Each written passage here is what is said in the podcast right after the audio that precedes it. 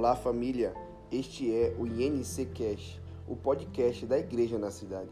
Nesse episódio você irá conferir uma das palavras que foi liberada na conferência Campos Brancos, que ela atinja o seu coração e faça-lhe enxergar que nada falta, mas que os campos já estão prontos. Gente, eu queria falar algumas coisas para vocês hoje à noite. Eu falei para Pedro e, e Nafti é, no caminho para cá que eu teve umas, umas 10 coisas na minha cabeça que eu queria compartilhar. E durante a adoração, acho que 10 aumentou para 100. Agora temos 200 coisas flutuando na minha cabeça para compartilhar com vocês. Então, eu vou começar no lugar mais seguro que é a palavra de Deus. E daí a gente vai seguindo o que o papai vai, vai mandar hoje à noite. Tudo bem? Em Mateus 9, quero começar em versículo 35. E percorria Jesus todas as cidades e povoados, ensinando nas sinagogas, pregando o evangelho do reino e curando toda sorte de doenças e enfermidades. Vocês sabem que quando a Bíblia fala que ele curou todo tipo de doença e enfermidade, que significa todo mesmo? Vocês sabiam disso? Sabiam ou não? Eu estudava hebraico e grego e sabe uma coisa interessante? Alguém sabe o que significa a palavra grego para toda? Ixi. Vocês já sabiam, vocês são escolares aqui. Todas as enfermidades. Eu acho incrível disso, porque não é que Jesus conseguia curar algumas coisas, mas todas as coisas. Todas as coisas. Então a gente precisa aumentar a nossa fé que o mesmo Espírito de Jesus habita em nós, o mesmo Espírito que ressuscitou Cristo da morte habita em nós. Então nós devemos ter a mesma fé que Jesus pode curar todas as coisas, todo tipo de coisa. Mas esse não é o ponto que eu quero chegar essa noite. Vendo eles as multidões, compadeceu-se delas, porque estavam aflitas e exaustas, como ovelhas que não têm pastor. E então se dirigiu a seus discípulos: A seara, na verdade, é grande, mas os trabalhadores são poucos. Rogai, pois, ao Senhor da seara que mande trabalhadores para a sua seara. Logo depois disso, Jesus envia os discípulos para a primeira missão dele. E uma coisa que eu queria compartilhar com vocês hoje à noite é a necessidade de se encher de compaixão antes de ir para o campo. A gente não pode simplesmente enviar pessoas para os campos. O Brasil tem essa palavra, né, que na verdade é um pouquinho desatualizada. A palavra é que Brasil vai ser um grande celeiro missionário para as nações. Só que é desatualizado, porque o Brasil já está sendo, faz tempo, um grande celeiro missionário para as nações. Agora, a minha pergunta é: qual tipo de missionário nós estamos enviando para as nações? Vocês sabiam que o tempo médio que o missionário fica no campo é um ano. Vocês sabiam disso? Depois de um ano, a pessoa fica esgotado, fica cansado, queimado e desiste do campo e volta. Eu quero dizer para vocês que o combustível que vai nos manter em nossos chamados, seja o campo missionário, seja professor, seja pastor, seja qualquer coisa, é o compaixão do Senhor nos enchendo para o povo. Porque a verdade é que em nossa vida nós vamos ter muitos momentos que a gente não tem muitos testemunhos legais, que a gente não tem muitas coisas bacanas para postar no Instagram e receber aquele likezinho do povo.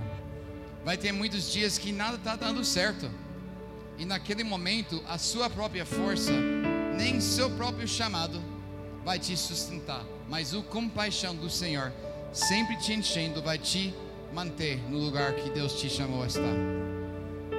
Antes que Jesus enviou os discípulos, você vê que não era algo estratégico por Jesus. Vocês estão me ouvindo? Jesus não pensava nas estatísticas do povo perdoa, per, é, per, perdido. Ele não pensava assim: ah, tem é, 95% de X pessoas que precisam. Não, ele se encheu de compaixão. E a resposta dessa compaixão era o envio dos discípulos no seu primeira missão. A gente precisa ser um povo compassivo. Sabe que Deus é compassivo. É, é, muito incrível, gente. Uma das 200 coisas que eu queria falar hoje à noite, que não vou falar muito, mas depois procura lá em Êxodo 34. Vocês já perceberam que enquanto que Deus está dando a lei por Moisés, ele declara: "Mas eu sou compassivo".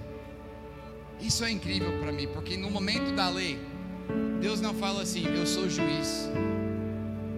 No momento da lei, Deus não fala assim: "Eu que mando aqui". Não, ele fala: "Eu sou compassivo". Ou seja, a natureza de Deus é de compaixão, ele é compassivo. Da mesma forma que ele é o amor, que ele é bom, ele é compassivo. Deus não é aquele aquele pai que de vez em quando é compassivo conosco, não, ele sempre é compassivo. Então faz parte da natureza dele. Então quando Jesus viu as pessoas perdidos, ele não pensou em estratégia missionária. Ele ele se encheu de compaixão e ele enviou os discípulos uma coisa que eu quero sugerir para nós é que a gente tem que planejar mesmo, ou pa pa parar de planejar tanto, parar de fazer tanto projeto e começar a ir mesmo e cumprir a grande comissão. Se não precisa ir para uma outra nação para fazer isso.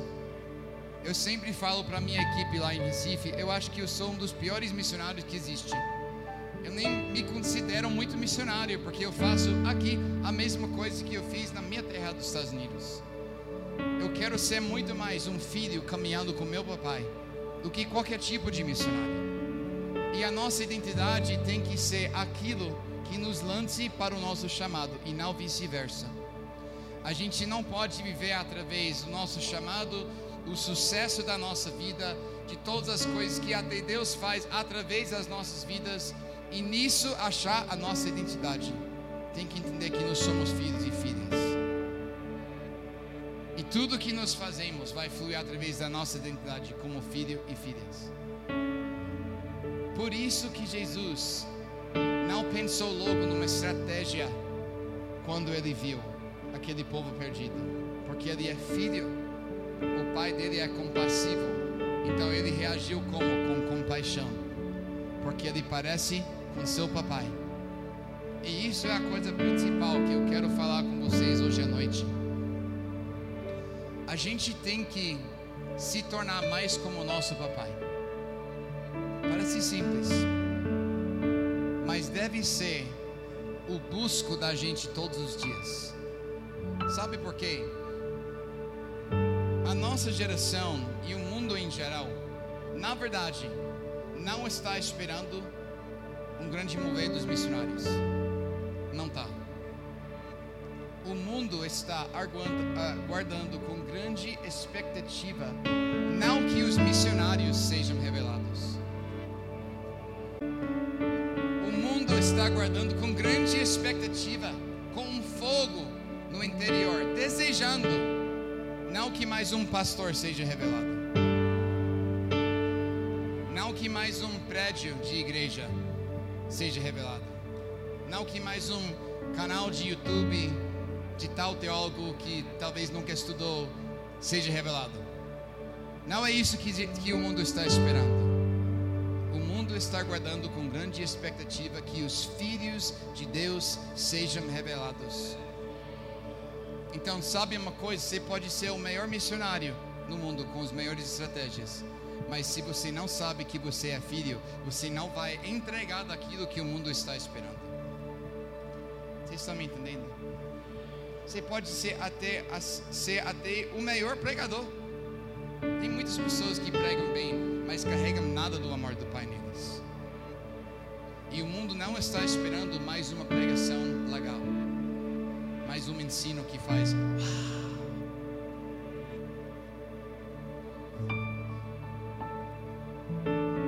O mundo está esperando por vocês, porque vocês parecem com seu papai. Então não é a questão de se nós devemos ir aos campos, devemos com certeza, mas é como nós vamos para os campos. Temos que ser cheio de compaixão mesmo. Eu lembro uma vez, sabe, o chamado do meu coração é para meninas e mulheres que estão perdidas em prostituição, abuso sexual, abandono. E a gente dedica a nossa vida a isso, é tudo que a gente faz é isso. Eu lembro uma vez que eu estava nas, na, na, avenida lá em Recife, Boa Viagem, foi logo no, no início do nosso tempo aqui no Brasil. A gente acabou de celebrar 11 anos aqui no Brasil. Isso foi logo no início. E a gente estava conversando com uma menina lá. Ela estava com 16, 16, 17 anos, se prostituindo. E a gente estava dando palavras proféticas por ela. Ela estava chorando. Deus estava tocando o coração dela, sabe? Era óbvio, tangível. E daí veio um cliente. E esse cliente parou o carro e ele buzinou. E ela não foi. Ele buzinou mais. E ela, peraí.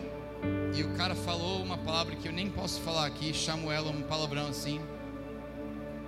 E daí ela foi. E gente, meu coração quebrou do fato que ela estava recebendo de Deus, mas estava tão viciado e tão preso naquilo que na terceira vez desse cara tentando, ela já foi de volta para cliente e saiu a voz do pai falando com ela. Mas a minha, meu coração também se encheu de ira também.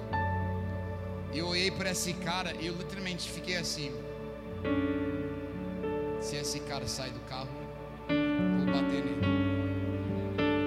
Vocês estão rindo, mas eu não estava naquele momento não. Estou sendo bem honesto com vocês. Tá? comecei a desejar machucar esse cara, porque eu estava tão triste com como ele tratou aquela menina. Daí eu fiquei assim, olhando para ele, tipo, desafiando ele a sair do carro, com tanto ódio.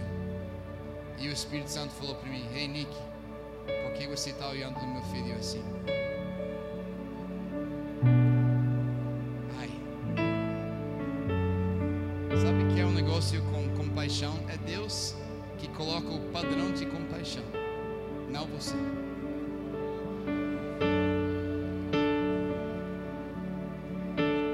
Quer saber como parece compaixão? Olha para a cruz. Aí você tem a imagem de compaixão. Eu tinha que aprender que Jesus, ele não morreu e se ressuscitou apenas para as meninas que estão sendo abusadas, mas os abusadores também e o compaixão dele não tem fim até por eles. Então, o momento que eu queria bater no cara desse cara, Jesus estava desejando, ansiando para o coração do filho perdido, querendo que alguém chame ele para casa. Mas eu estava focado na minha perspectiva do que eu achei era justo. Então a gente precisa se tornar mais como nosso papai.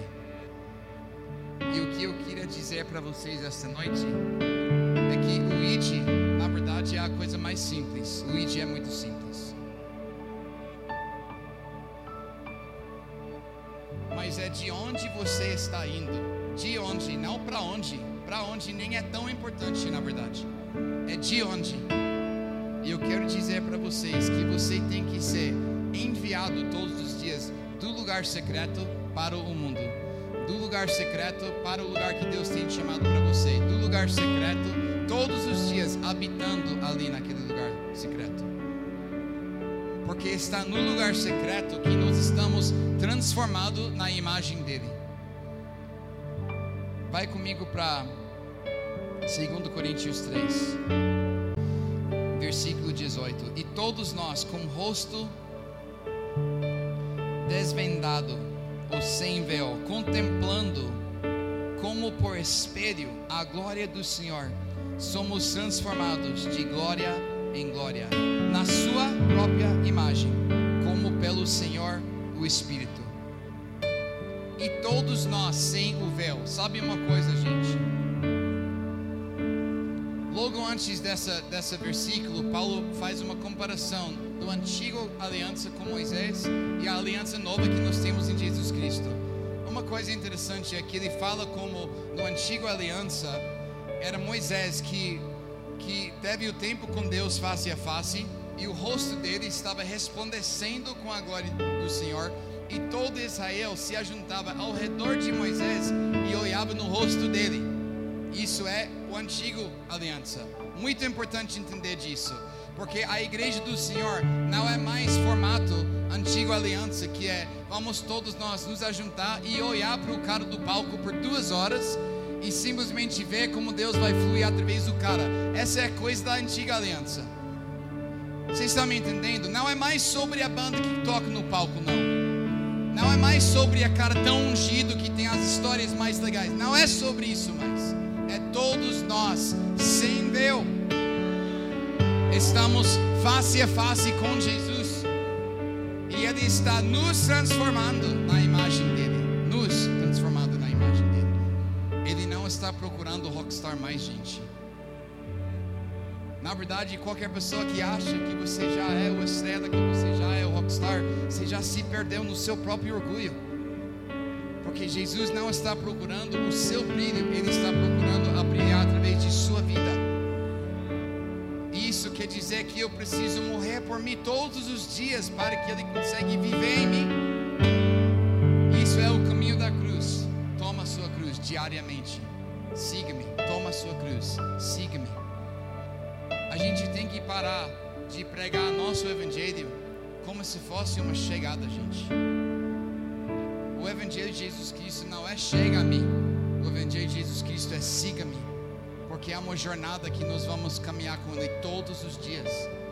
Eu amo quando pessoas me perguntam: "Você já conheceu Jesus?" Eu falo sim, todos os dias. Você já falou sim por Jesus? Sim, todos os dias eu falo sim por Jesus. Não é aquele momento no passado, você já chegou a ser crente? Não, não é isso. É que todos os dias eu acordo. Bom dia, Jesus. Bom dia, Espírito Santo. Bom dia, Benrim também. Como você está?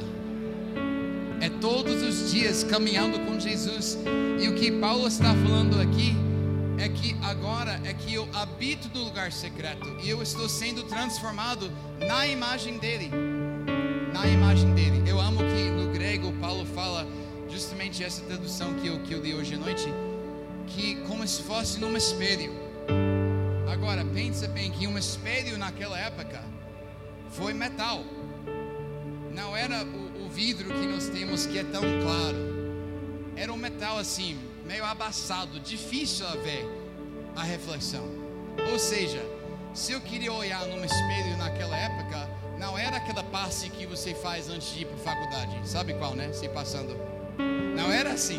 Você tinha que parar e olhar assim, com intenção, no espelho, com muita intenção, muito foco, para ver a reflexão.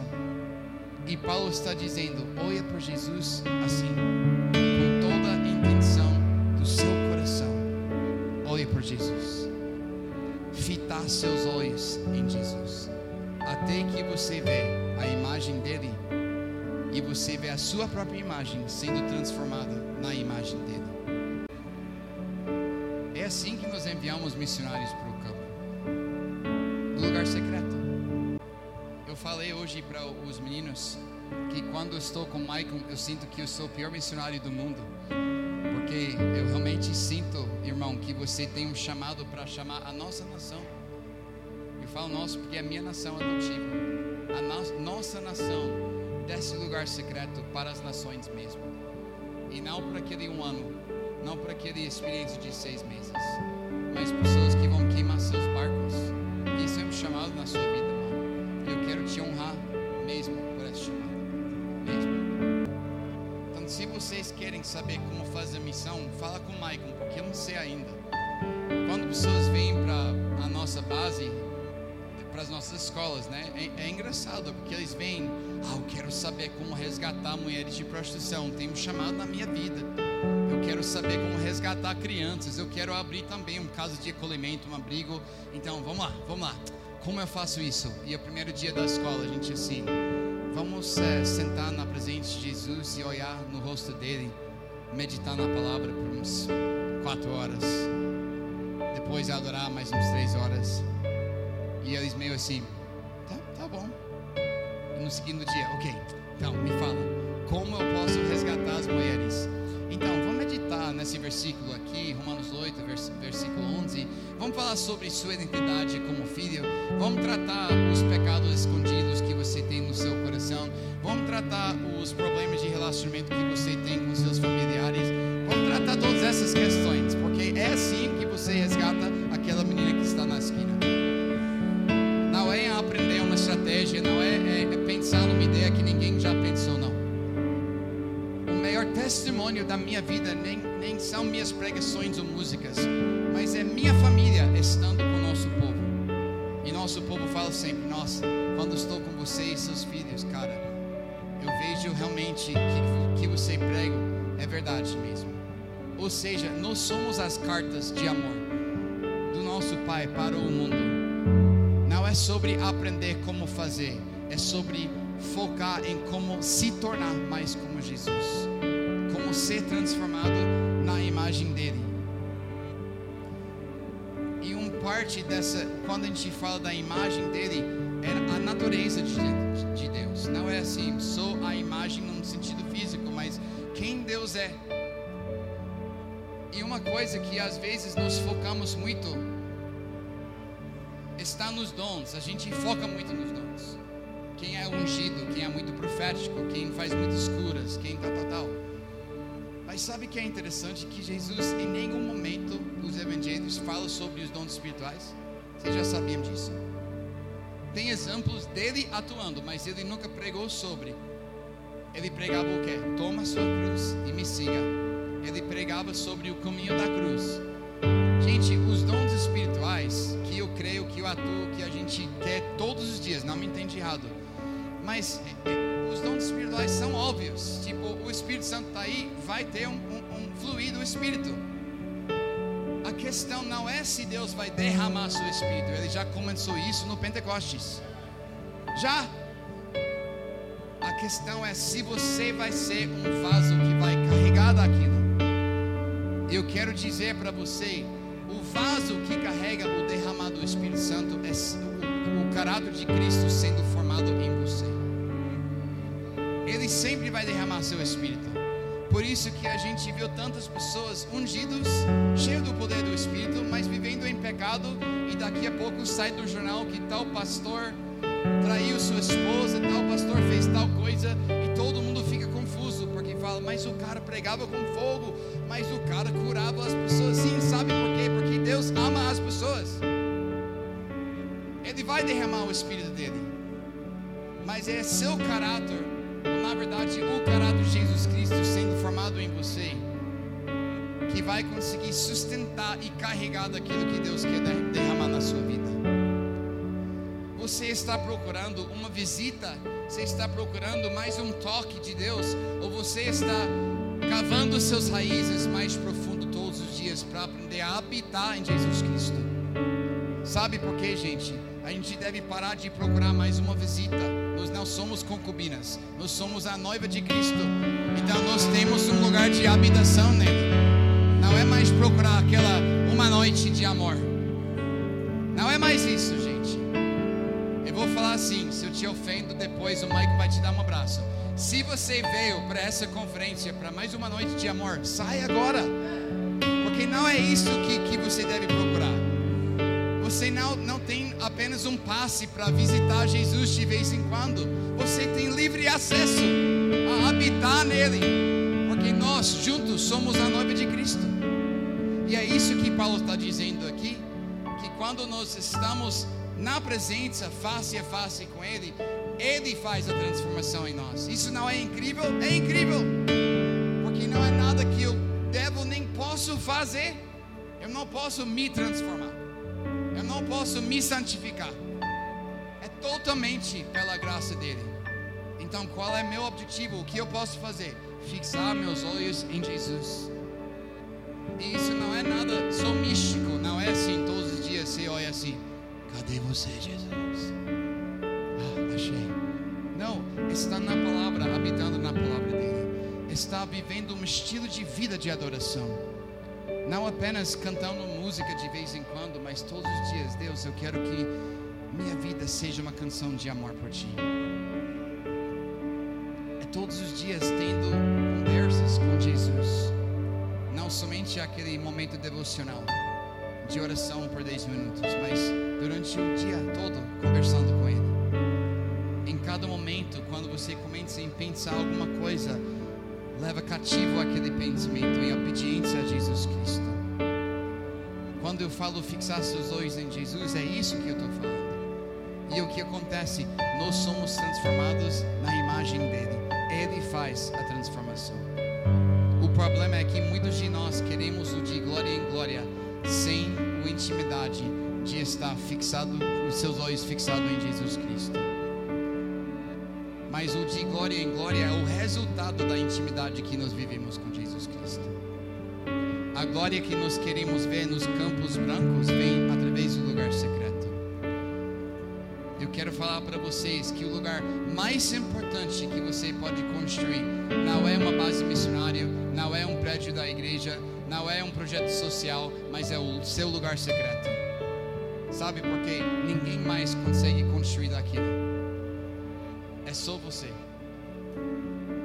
A gente ama a, a transferência de unção, não é? Por causa de Heidi, o, o, o Randy, a gente ama, a gente fica louco. Coloque suas mãos em mim, eu quero aquilo. Mas sabe uma coisa? Tem coisas que nem Heidi, nem, nem Randy, nem eu, nem Andy, nem, nem Maicon pode dar para vocês, porque foi gerado no lugar secreto. Eu não posso transferir o meu amor por Jesus para você, nem quero, é meu, tá? Vocês podem roubar de mim. Nada vai roubar minha... Não, deixa para lá. Eu não posso transferir para você a minha jornada faz anos com Jesus. Eu não posso transferir para você as noites dolorosas, quando a gente não sabia o que fazer quando a gente estava com corações destruídos. Jesus nos ensinava que Ele é o refúgio no meio da tempestade. Não posso transferir isso para você. E isso é perfeito, sabe por quê? É sua experiência andando, caminhando com Jesus. Isso que gera a fé. Isso que gera o seu testemunho. Isso que gera maturidade em você. E isso sim que gera compaixão em você, mesmo quando você olha naquele cliente, naquele abusador, mesmo quando você olha para as piores pessoas da nossa sociedade e você está cheio de compaixão. Isso vem do seu lugar secreto com Jesus e ninguém pode dar isso para você. Sabe que a gente vive numa geração que a gente ama de pular etapas. Vocês concordam comigo? Nós somos uma geração microondas. A gente quer apertar aquele botão e daqui em 30 segundos está tudo pronto para nós. E temos muitas pessoas pregando no YouTube, por exemplo, que pulou várias etapas, mas de repente são profissionais do Evangelho.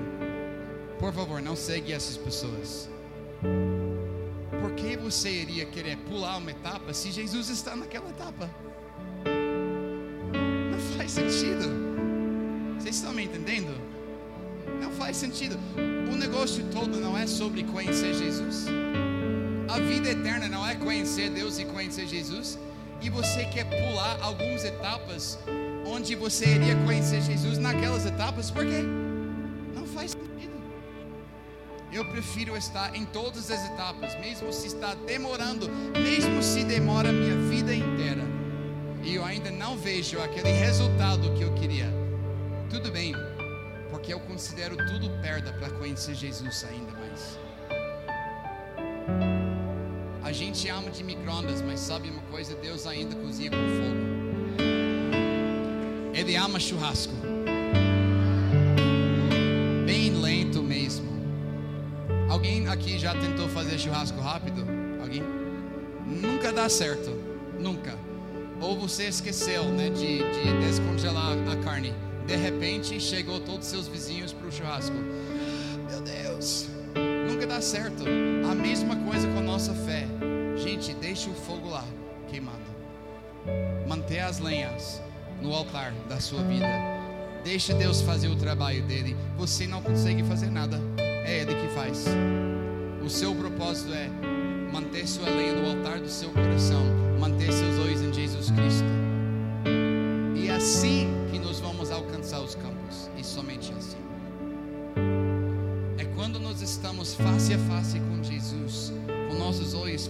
nele.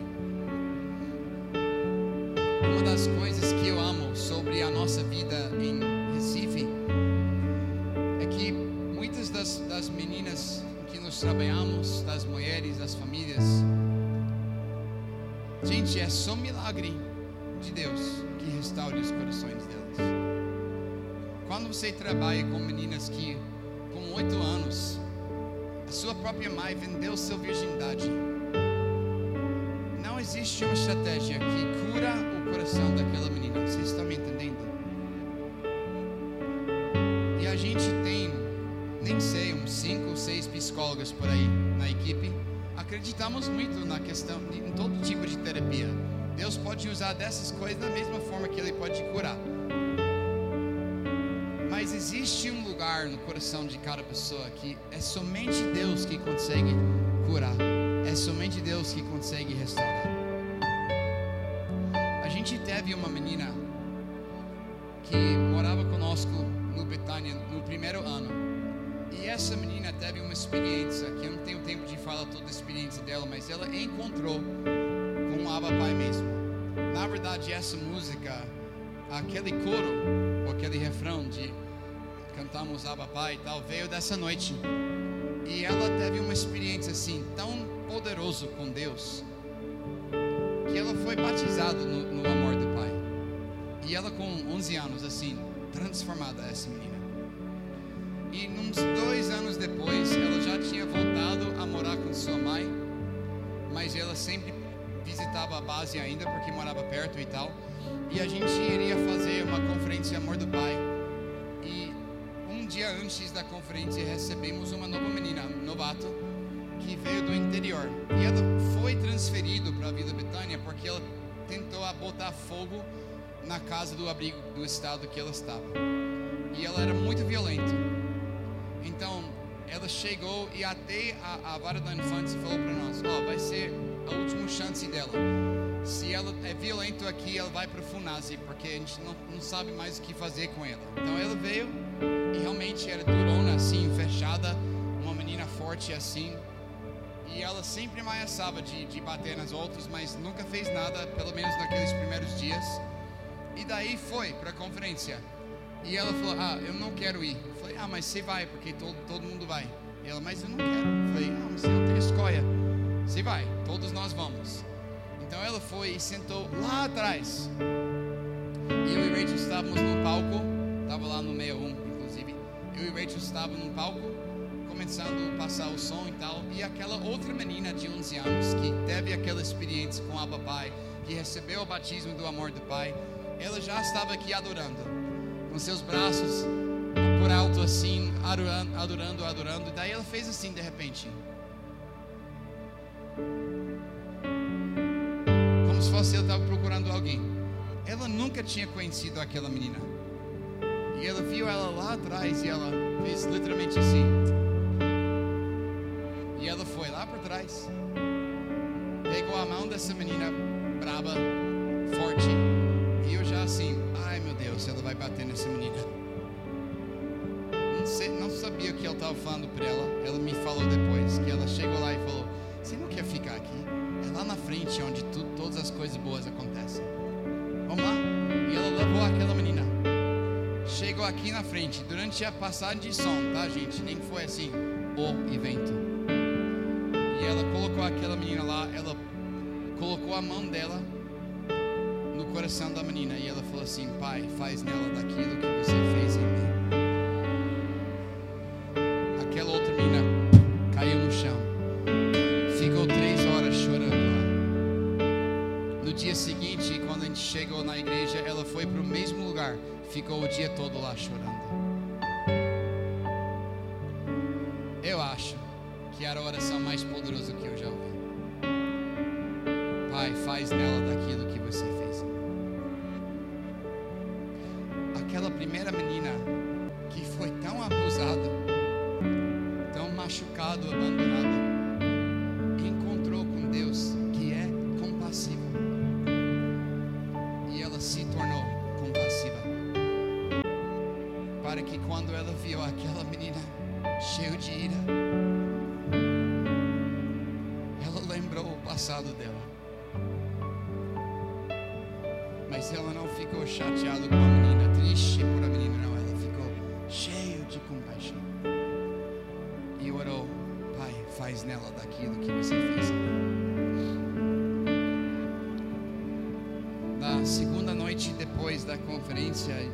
Tem sempre uma noite de adoração lá na base.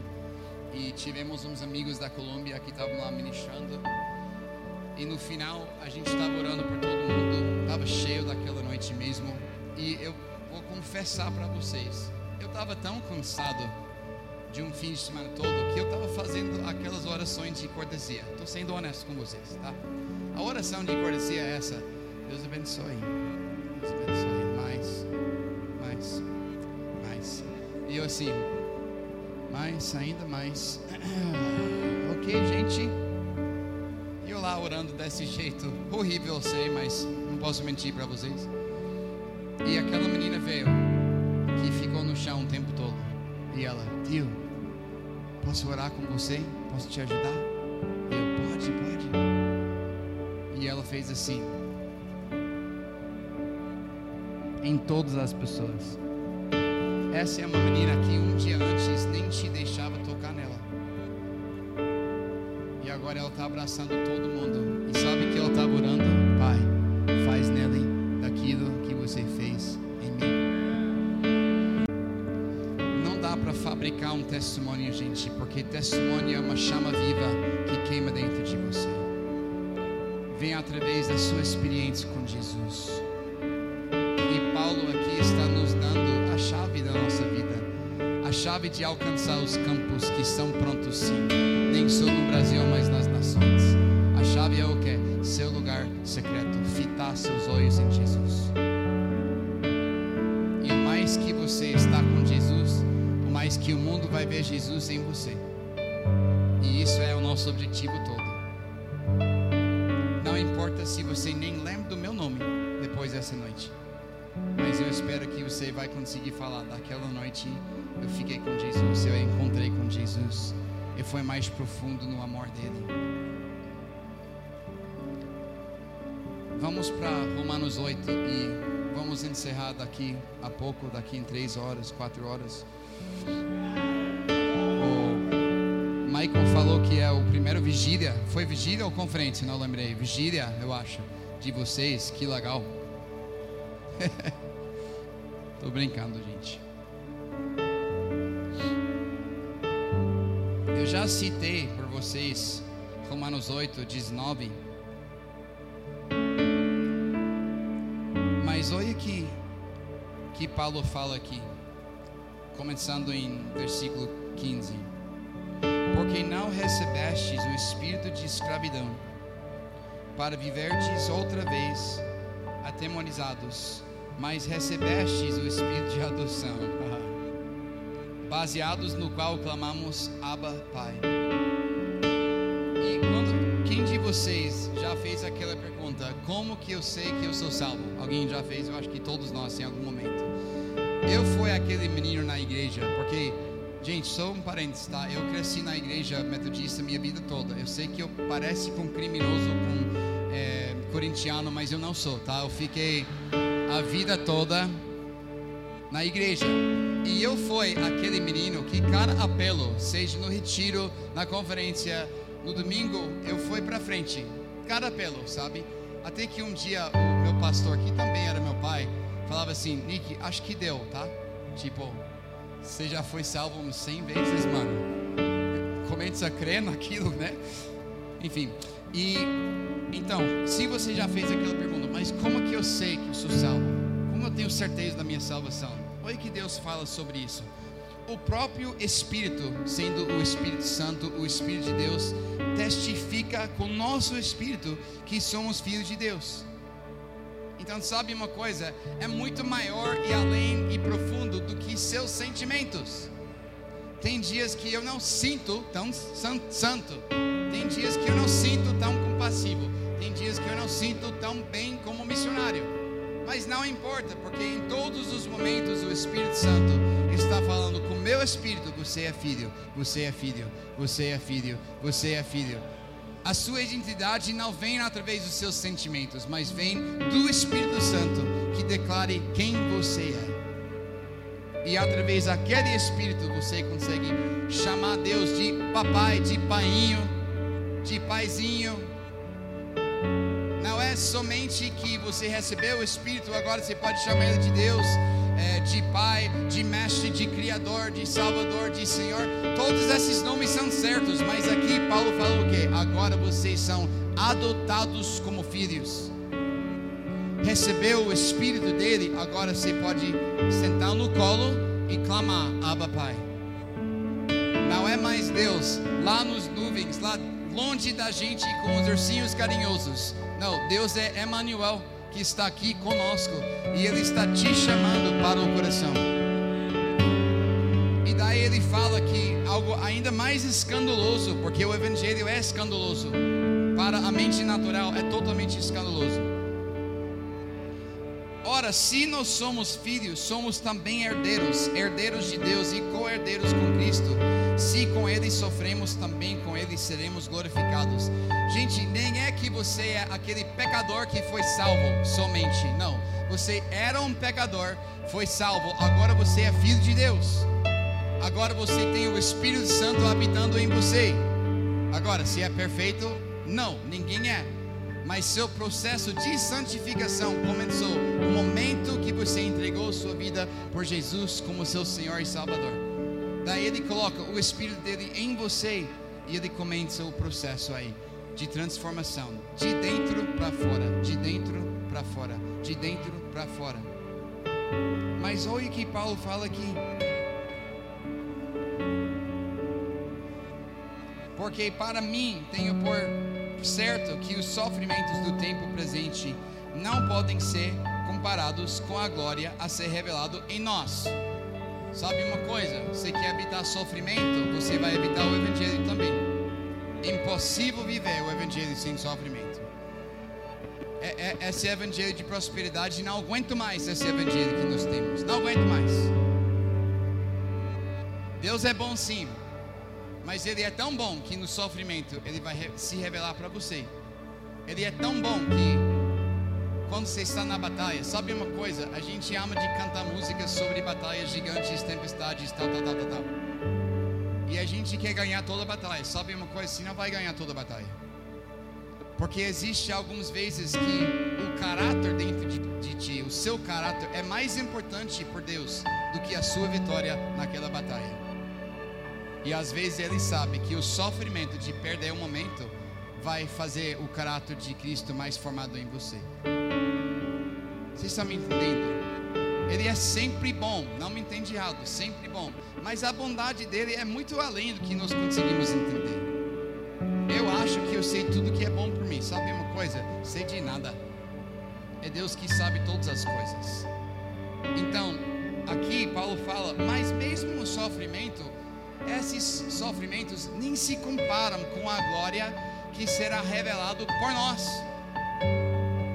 Ou seja, vai ter momentos de sofrimento? Vai, mas a glória sempre é muito maior e muito além. Da mesma forma que Jesus sofreu na cruz, a gente foca muito no sofrimento na cruz, mas daí ele foi glorificado quando ele foi é, levantado nos céus, sentado na mão direita de Deus e está reinando sobre todas as coisas, da glória dos céus, da glória de Deus. Mas olha que Paulo fala agora. Então, só para seguir, nós recebemos o Espírito Santo como o Espírito de adoção. Nós podemos clamar Abba Pai. Nós somos filhos. O Espírito Santo está sempre testemunhando, testificando: você é filho, você é filho. Mas olha o que ele fala agora: a ardente expectativa da criação aguarda a revelação dos filhos de Deus. Ou seja, daquilo que você recebeu de Deus, é exatamente o que toda a criação está aguardando. Porque você é um filho de Deus. Toda a criação está aguardando com grande expectativa que os filhos sejam revelados. Por que filhos? Porque quando você vê um filho, você sabe que tem um pai. Filho revela o pai. Missionário revela uma missão. Pastor revela uma igreja local. Mas filho revela que tem um pai. Quando o mundo olha para as filhas e filhos, o mundo fala: deve ter um pai. E é isso a gente vê no ministério de Jesus. João 1, versículo 18, fala que ninguém jamais viu Deus, mas o Filho íntimo que está no peito do Pai, ou que habita no peito do Pai, o revelou. Eu amo essa passagem. Eu poderia ficar mais quatro horas só nesse versículo. João 1, versículo 18. Ninguém jamais viu Deus, mas o Filho único que está no peito do Pai o revelou. Ou seja, Jesus nunca deixou de habitar no peito, no amor do seu Pai. E foi a partir daí, daquele lugar, que ele revelou quem o Pai era, através do habitar no Pai. Por isso que ele fala em João 5,19: o filho não pode nada sem o Pai. O filho não pode fazer nada sem ver o Pai fazer. A gente pega daquilo e mistifica daquilo e faz como se fosse uma, uma declaração profética. Então, Deus, eu preciso uma visão para ver o que você está fazendo. Não, o contexto de João 5 é a unidade do filho e do pai, ou seja, o filho habita tanto no pai que ele não pode fazer nada sem o pai. E nosso objetivo de vida é também habitar nele nesse jeito. Nesse jeito. E se nós aprendemos a habitar no lugar secreto e habitar no peito do pai, o mundo vai ver o pai em nós, a gente vai revelar o pai. E daquilo que toda a criação aguarda com grande expectativa, eles vão ver em nós, em nossas vidas. Eu quero só dar mais um exemplo e eu vou encerrar com um testemunho. Pedro, vem cá rapidinho. Isso é como eu entendo o nosso habitar no peito do Pai, tá? Senta aqui, filho. Não é desconfortável, não, né? Na verdade, você é grande demais. Coloque seu, sua cabeça aqui. Imagina você habitando aqui no Pai. Com um ouvido você está ouvindo no coração do Pai. Com outro ouvido você está ouvindo tudo que está acontecendo ao seu redor. E mais que você habita aqui, mais que você vai transmitir o que está aqui dentro para todos que estão aqui fora. Mas se não pode desconectar seu lugar de habitação no colo do Pai, no amor do Pai. A gente precisa habitar naquele lugar. Vou encerrar com duas histórias sobre minha filha Leila. Ela sempre queria estar comigo. E eu viajava muito, então quando eu, eu voltava para casa, ela nunca me deixou, ela ficava do meu lado em todo momento. E ela teve essa fala que até hoje é famosa em nossa casa. Ela falava sempre: Papai, eu posso ir? Papai, eu posso ir? Tudo que eu iria fazer, papai, eu posso ir? Rapidinho para a igreja, tá? Papai, eu posso ir? Filha, eu vou para a loja comprar é, pão e leite. Papai, eu posso ir? Filha, eu vou cortar grama. Papai, eu posso ir? Ela falava sempre: Papai, eu posso ir? Papai, eu posso ir? E os meus filhos sempre falaram: Você é tipo um papagaio. Eu estou repetindo sempre: Papai, eu posso ir? Papai, eu posso ir? Mas ela só queria estar com o papai. E um dia eu estava sozinho com Jesus, na mata com meu violão cantando. E Jesus falou assim: Nick, você ainda não entende muito bem o que é ministério, mas sua filha entende totalmente. Ministério é papai, eu posso ir. Por onde você vai, eu quero estar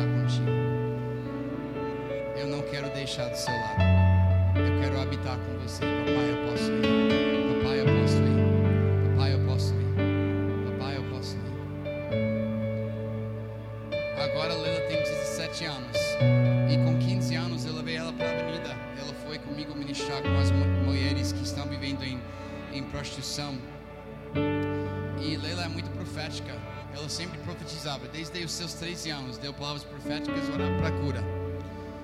E ela foi para a avenida e foi orando com as meninas, dando palavras proféticas, abraçando todas elas. E foi incrível mesmo a ver Leila agora vivendo isso, com 15 anos de idade. E a gente chegou numa menina e essa menina tava quase a idade dela, talvez 17 anos por aí. E Leila começou a dar a palavra profética para ela.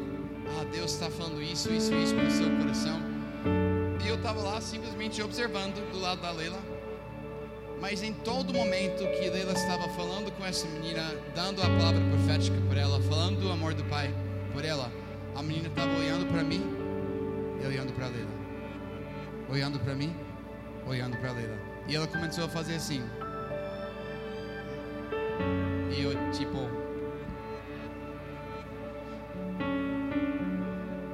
Daí Leila orou para ela, abraçou ela, ela, ela chorou.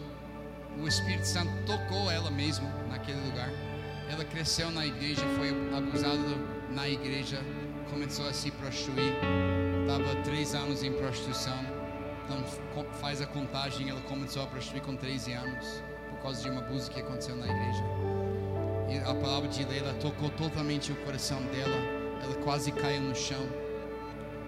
Eu não falei nenhuma palavra, era só minha filha falando.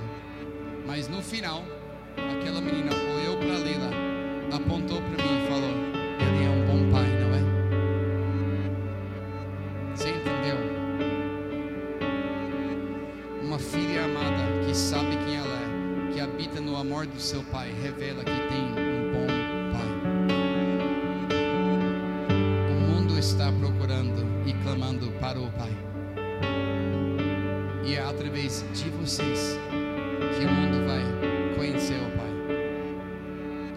quando os filhos são revelados, o Pai está revelado através das nossas vidas.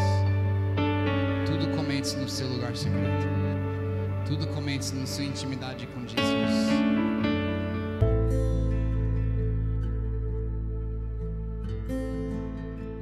Obrigado por nos escutar até aqui. Que o Senhor te abençoe e continue aumentando em seu coração uma fome e sede por Ele.